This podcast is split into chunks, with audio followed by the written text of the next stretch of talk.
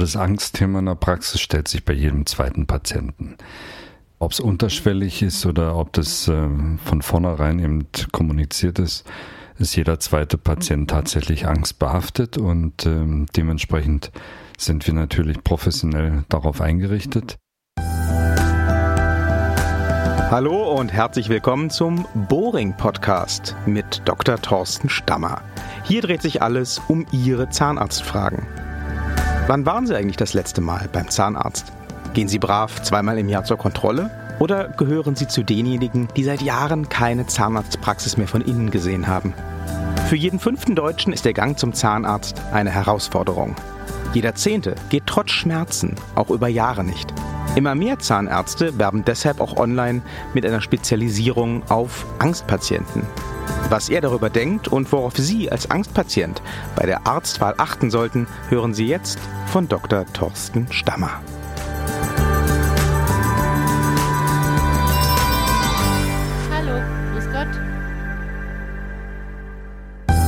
Ich kann äh, dazu sagen, dass ich keine Angstzertifikate irgendwo äh, als Fortbildungsangebot in den seriösen Medien bisher gesehen habe.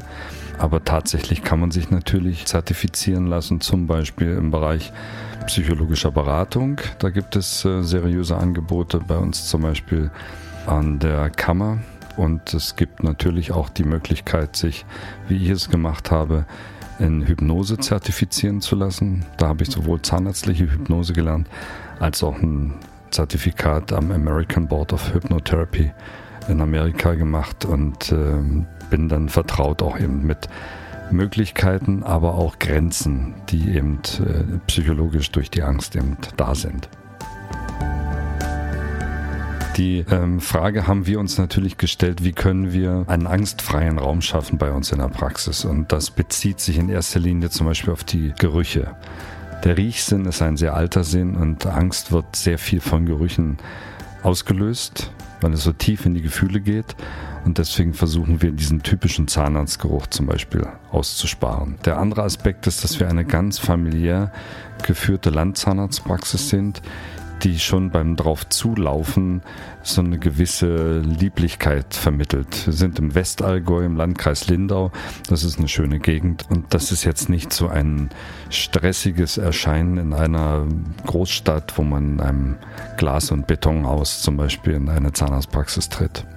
Dann achten wir darauf, dass unsere Mitarbeiter entsprechend psychologisch geschult sind, dass die äh, den Patienten warmherzig empfangen, durch den äh, ja, üblichen Bürokram begleiten, unterstützen und auch natürlich ablenken. Wenn man sagt, oh, ich habe so eine Angst, wissen Sie, wir, wir nehmen das wahr, dass Sie da so ein bisschen Angst haben, aber glauben Sie uns, wir haben da Erfahrung und wir helfen Ihnen auf dem Weg, dass wir Ihnen wirklich nicht nur das anbieten, sondern auch tatsächlich Ihnen helfen in diesen doch schwierigen Situationen.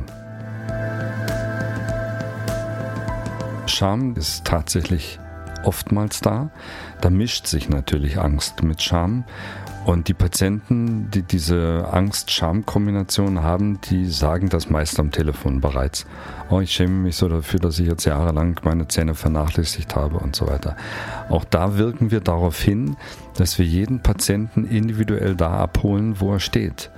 Wir erwarten keine Hürde äh, zu nehmen, dass er ähm, hier einfach schon mal mindestens eine äh, Zahnhygiene hat, die eben zweimal im Jahr stattfindet, sondern jeder Patient wird individuell bei uns angesprochen und auf dem Level abgeholt, wo er gerade steht.